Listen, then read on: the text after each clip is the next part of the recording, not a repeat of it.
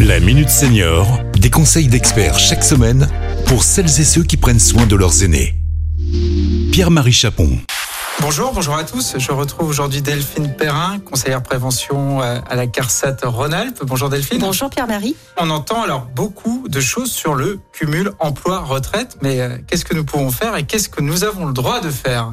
Eh bien, pour y répondre, nous retrouvons aujourd'hui Leslie Machon, coordonnatrice relations clients et partenariats à la CARSAT Rhône-Alpes. Bonjour Delphine, bonjour Pierre-Marie. Alors, il est donc tout à fait possible pour quelqu'un qui perçoit sa retraite de reprendre une activité rémunérée. Mais il y a deux cas possibles.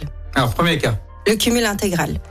C'est la possibilité, tout en percevant sa retraite, d'avoir des revenus professionnels et augmenter vos revenus euh, mensuellement avec cette nouvelle activité. Et le deuxième, du coup? Donc, le deuxième cas, c'est le cumul plafonné. Il permet de reprendre une activité, mais il y a une limite, un certain plafond de revenus à ne pas dépasser. Et il n'est pas permis, en plus de ça, de reprendre chez son dernier employeur avant un délai de six mois. Leslie, euh, comment bénéficier d'un cumul intégral, donc sans restriction? Alors, euh, il y a trois conditions. La première, c'est d'avoir l'âge légal de départ en retraite.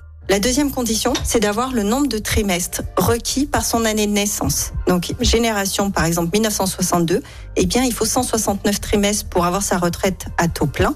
Et enfin, dernière condition, la troisième et dernière condition, c'est de bénéficier de toutes ces retraites de base et complémentaires. Avec la réforme, Leslie, euh, est-ce qu'il y a quelque chose qui change sur ce cumul emploi-retraite?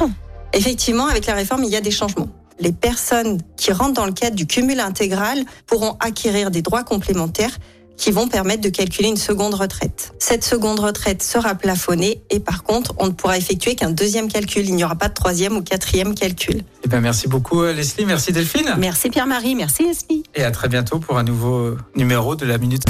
Cet épisode a été rendu possible grâce à la CARSAT Rhône-Alpes, Caisse d'assurance retraite et de la santé au travail, expert du bien vieillir.